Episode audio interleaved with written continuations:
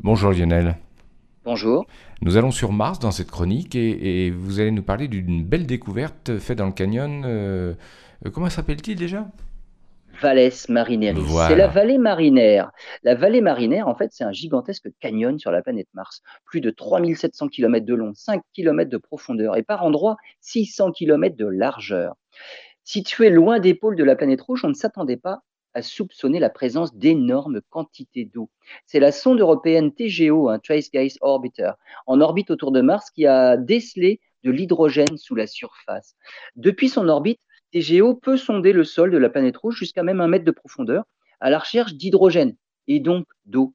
À certains endroits du canyon, TGO a découvert que 40% de la matière près de la surface semble être de l'eau, sous forme de glace, très probablement. D'après les scientifiques, cela ressemble à du pergélisol hein, qu'on trouve sur Terre, de la glace qui persiste en permanence sous le sol en raison des basses températures de surface.